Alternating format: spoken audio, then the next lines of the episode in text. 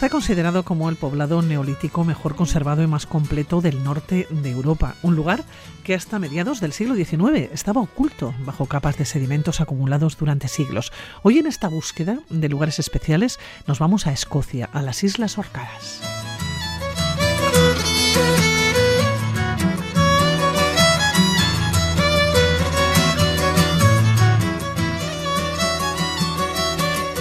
Xavier Bañuelos, un asentamiento considerado Patrimonio de la Humanidad por la UNESCO. ¿Cómo estás, Xavier Egunón? Egunón.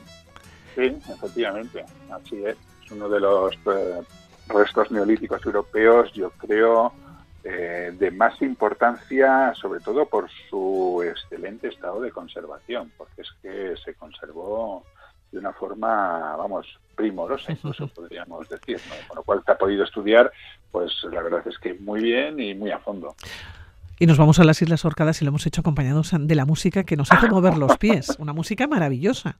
Es que las Orcadas son un filón musical. Fíjate que son es un archipiélago que en extensión no es muy grande, digo en cuanto a extensión de tierra, ¿eh? porque luego sí que es verdad que se distribuyen por un por un eh, abanico de mar, digamos, un grande, pero, vamos, no, no, ni tiene mucha población ni tiene muchos territorios. Sin embargo, pues sí, sí, efectivamente son son un filón musical, ¿no? Y además es que yo me acuerdo que fue, me, acuerdo que fue desembarcar en Mainland y lo primero que hicimos fue toparnos con la música, ¿no? Me acuerdo que estábamos con nuestras mochilas al camping y nos encontramos con una luz allí eh, no se nos ocurre otra cosa que entrar.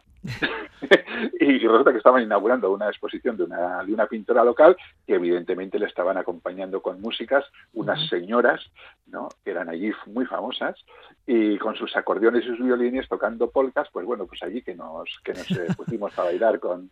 Bueno, iba a decir con la gente del pueblo, en realidad nos pusimos a bailar solo nosotros dos. iba, iba yo con una, con una amiga, y claro, se quedaron tan flipados que luego nos hicimos ya famosos en todas las islas. Y nos ah, sí, bailar.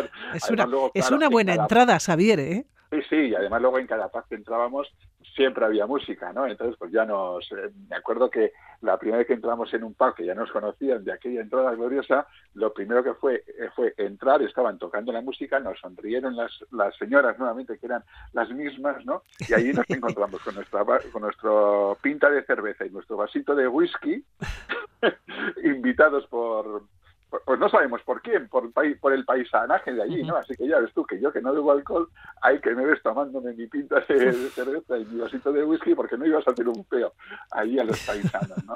Y así constantemente, constantemente la música nos acompañó durante todo el día. Nos vamos a las Islas Orcadas, eh, ya hemos dicho, ¿no?, que están al norte de la costa escocesa, en el Mar del Norte, pero ¿cómo son estas islas? ¿Cómo llegamos allá?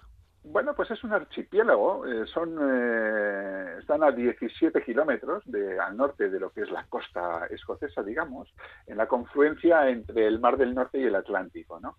A ver, el Mar del Norte es parte del Atlántico, pero bueno, vamos a diferenciarlos porque además se nota, ¿eh? hay determinados puntos donde tú casi ves la línea divisoria entre ambos mares. Y bueno, pues digamos que está entre el condado de Caithness, en la zona de Turso, en lo que es la, entre lo que es Escocia, y las Islas Setla, ¿no? Ahí en medio se, se instala el, el, archipiélago que está compuesto, pues, yo creo que son unas 70 islas, de las cuales 20 están habitadas. El resto, pues, son muy pequeñitas, islotes y tal, ¿no? Y lo único que habita es fauna, mucha fauna, sobre todo mucha avifauna y focas. Eh, ¿Cómo es? Pues fíjate, es un paisaje suave, eh, muy suave, la mayoría son praderas y grandes alturas. Eh, lo que te puedes encontrar no, no van a ser montañas, son altozanos, oteros, desde los cuales pues la verdad es que se ve normalmente una vista muy bonita porque como además es todo llano pues se ve bastante bien aunque subas muy poquito no y como digo son praderas de, de, hierba también de turba hay muchísima turba en toda esta zona, que además lo utilizan en la construcción de los tejados. Es un, ambiente en general húmedo, es amable, yo diría, en cuanto, desde el punto de vista geográfico, pero no tanto el clima. El clima ya es muchísimo más variable y es, está ya en una zona que son estas islas del arco atlántico que van desde las Orcadas, las Shetland, las Faroe hasta Islandia, donde en un mismo día puedes tener no cuatro, sino cinco o seis estaciones distintas. Es decir, que te puede variar el clima, ahí estés en invierno o en verano, de una forma radical. ¿no? Oye, ¿es una Escocia diferente? Es una Escocia muy diferente, sí. Es una Escocia diferente porque es una Escocia insular, eso en primer lugar. Y todo lo que es isla es diferente a lo que a lo que es porque podemos decir, bueno, pero Gran Bretaña también es una isla, ya. Efectivamente, y también tienen sus peculiaridades como isleños, los escoceses, los galeses y los ingleses, ¿no? Y por supuesto los irlandeses. Pero estas son islas mucho más pequeñitas, mucho más aisladas, lo han estado además a lo largo del tiempo y además, eh, y entonces tienen este, este sabor de, de caribeño pero del norte, ¿no? O sea, de vida tranquila, reposada, de no me estreses. Eh, la gente se te para por cualquier lado, te ofrece su ayuda. Eh, vas caminando y te para el coche para decirte a ver si se va, si te lleva a donde tú quieras, ¿no? Y se desvía a X kilómetros para, para dejarte hasta las vacas de alguna forma son distintas. Más tranquilas. y se acercan a mirarte, ¿no? Y te sientes tú dentro del zoológico, ¿no? Sí, es este, es este, este ambiente tranquilo y reposado de, las islas. Pero luego además tiene otra particularidad, que es lo que comparte también con, con, las, con la Shetland, y es que es una Escocia nórdica. Eh, los, los, vikingos, sobre todo los vikingos noruegos, colonizaron en su época todas estas islas, incluso también eh, parte de Irlanda y de Escocia y demás. ¿no? De hecho, por ejemplo, Dublín, el, nombre gaélico de Dublín no es Dublín, es Batalclian, porque Dublín realmente es un nombre nórdico. ¿no? Entonces, conquistaron todas estas y poblaron todas estas islas. Entonces tiene este componente céltico este nórdico que, estuvo, sobre todo, tuvo mucho, mucha influencia entre el siglo VIII y el siglo XV, que es cuando pasan realmente bajo jurisdicción, a, vamos, a, ser jurisdicción escocesa, ¿no? E incluso durante siglos aquí se ha hablado otro, otro idioma, ¿no? Que era el Norna, que era el idioma nórdico heredado de aquellos noruegos, aquellos vikingos que conquistaron y que se compartía con el gaélico. Hoy no se habla ya el Norne.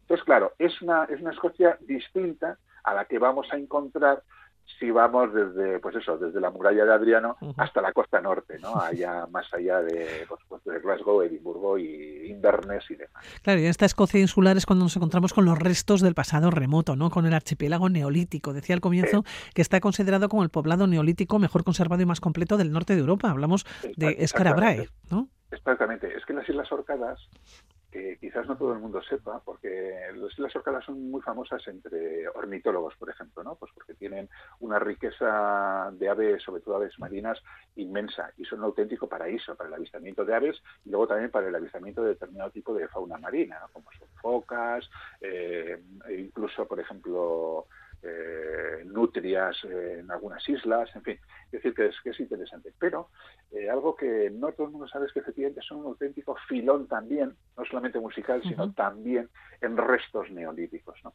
Fíjate, son islas que están ocupadas al menos desde el 6300 antes de Cristo. Es decir, que nos tenemos que remontar ya bastante. ¿no? Y tienen, eh, alberga, eh, en el conjunto de las islas alberga lo que se llama el corazón neolítico de las Orcadas, que es patrimonio de la humanidad y que es un conjunto de edificaciones o de construcciones, de restos que provienen de esta época neolítica, eh, que son muy, muy significativas y muy espectaculares. ¿no? Por ejemplo, estamos hablando del túmulo de Maes Howe o el anillo de Brodgar, el cromlech de Stennes, y por supuesto Scarabrae, ¿no? Ya iremos hablando en su momento de los otros, de estos otros lugares tan especiales, ¿no? Como es el increíble Maeshow o Brodgar y tal, ¿no? Ahora nos vamos a centrar en Scarabrae, pero bueno, viene de aquí, ¿no? Viene de, que, de esta ocupación antiquísima, ¿eh? que, viene, como digo, de hace más de 6.300 años y que, bueno, ha dejado unos restos que son, que son eh, pues bueno, eh, preciosos y además están, en general, conservados. Bueno, ¿cómo es Scarabrae y dónde está? Pues mira, Scarabrae está en torno a los lagos Sternes y Harray. Está al oeste de la isla de Mainland, que es, como su nombre indica en inglés, mainland, la tierra principal, es la isla más grande del archipiélago. Y concretamente está en la bahía de Skyle. Eh, llegar es muy fácil, vamos, desde, Kirkwall o desde Stornes, en realidad pues eh, puedes eh, ir hasta en bicicleta porque aquellos las distancias no son muy muy grandes y además es bastante llano, ¿no? Pero bueno, te puede, puedes ir con un paisano o autobús, en fin. el entorno el entorno de Scarabrae es precioso. Es este, es este entorno suave que decíamos. Entiendo bucólico, ¿no? Sí, claro, porque además hay mucha oveja, o sea que fíjate si es bucólico, ¿no? Mucha oveja pastando por, por esos eh, praderas eh, enormes que hay allí, ¿no? Pero es muy bonito eh, porque además está al borde del mar. Entonces, digamos que tienes todo el verde explosivo, porque es un verde muy vivo, que dejas, digamos, a tus espaldas, y de frente, mirando a lo que es el poblado neolítico, tienes todo el horizonte del mar por delante, ¿no? Con Qué con este, con ese, además con esos, esos eh, azules tan, tan potentes que te da este mar del norte, ¿no?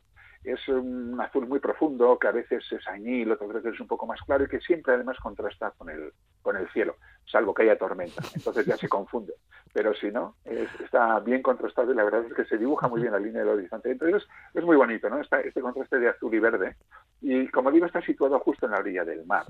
Y es un, bueno, es un complejo de viviendas eh, que, como digo, está muy bien conservado. Es muy completo, ¿eh? porque está se conservó casi intacto, que prácticamente está tal y como se abandonó, y como tú bien has dicho, de los mejor conservados de, Europa. Por supuesto, el mejor conservado de lo que es esta Europa Occidental, pero de los mejor conservados de toda Europa. Claro, uno llega ya, Xavier, ¿y qué se encuentra? Lo primero, lo primero que ve cuando llega a Scarabrae. Pues mira, lo primero, lo primero que ve eh, es, eh, son, son las casas, ¿no? Eh, y además enseguida, si has visto la, calavera de cristal de Indiana Jones, enseguida lo vas a identificar, porque en la clase que está dando eh, Indiana Jones en la universidad, cuando entra el decano Stanford, ¿no? que luego le dice que ha sido despedido por ser un comunista y tal, precisamente está explicando, sobre, teniendo sobre la pizarra, el plano de Scarabrae. ¿no? Entonces, lo primero que haces es, te sitúas un, un, poquito alto y lo que haces es ver precisamente toda esta planta ¿no? de, de Scarabrae porque además es semisubterráneo, con lo cual lo vas a, lo vas a ver tal cual está, está en la pizarra. Entonces, aquello era un asentamiento sedentario de agricultores y ganaderos, ¿eh? que vivían más o menos, pues no sé, unas 50 personas, se ha calculado, ¿no? Y estaba habitado, fue habitado durante unos 600 años, entre el 3100 y el 2500 antes de Cristo. Estamos hablando de un asentamiento que es más antiguo que las pirámides de, Egipto y más antiguo que Stonehenge, que, que Stonehenge. O sea, quiere decir que, que es hay que, hay que fiarlo al, al tiempo. ¿eh? Y además tuvo como, ¿cómo te diría yo? Como cuatro etapas constructivas diferentes, porque eh, inicialmente además parece ser que no, que no era subterránea, porque ahora, ahora sí, ahora digamos que es un conjunto de 10 espacios, son 10 espacios habitacionales circulares, bueno, más que circulares, eh, de forma circular, ¿no? aunque tiene formas diferentes, que son subterráneos o semisubterráneos, están, están, están eh, excavados en, en, el suelo. ¿no? Bueno, inicialmente no lo era, al parecer lo, lo soterraron para protegerlo de las inclemencias del tiempo. ¿no? Entonces, bueno, forma un poblado compacto, bastante compacto, con habitáculos que son adyacentes unos a otros, están adosados, más o menos de unos 25 a 35 metros cuadrados, que están construidos en mampostería de tierra seca, es decir, cualquiera que haya estado en Menorca, por ejemplo, y vea cómo se han construido allí los muros, sabrá lo que es esto de la tierra seca, que es la acumulación de lajas o de rocas sin ningún tipo de, argamasa, es decir, tiene un aspecto muy rústico y eh, te vas a encontrar pues con, estos, con estas habitaciones en las cuales puedes, puedes ingresar. ¿no? Y tienes pues desde un gran salón, eh, lo que podría ser el comedor, eh, dormitorios, depósitos excavados, sí. pues, a modo de despensa. Tienen incluso un pequeño retrete, un habitáculo dedicado a, retrete, y luego existe mobiliario, curiosamente, ¿no? mobiliario de piedra que muchas veces está adosado a, las paredes. Bueno, y que tiene gran valor histórico, por cierto, ¿por qué se abandonó? Pues fíjate, eh, en realidad no se sabe por qué se abandonó, porque no hay rastros de guerras, no hay rastros de que haya habido una destrucción, por ejemplo, debido a algún tipo de tragedia, no sé, algún incendio o alguna tormenta. En realidad, no se han encontrado armas, por ejemplo. Entonces, lo que las hipótesis que más o menos se manejan eh, es que simplemente mm, se abandonó pues porque dejó de ser feraz en algún momento y la gente se fue buscando lugares más fértiles. ¿no?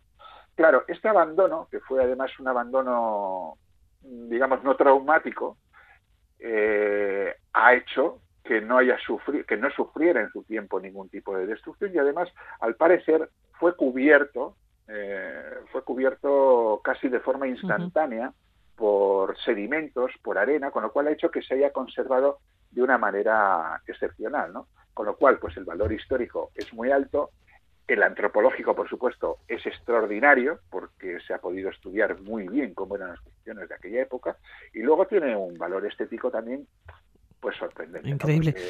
Este, este conjunto del paisaje con las construcciones, la verdad es que es muy, muy bonito. Bueno, pues lo apuntamos en nuestra lista de deberes acercarnos a las Islas Orcadas. Nos vamos primero a Escocia, recuerden, luego las Islas Orcadas y ya en esas visitas nos acercamos hasta Scarabray. Xavier, que nos despedimos. Cuídate. Pues nada, aquí nos vemos. beso, agur. Agur.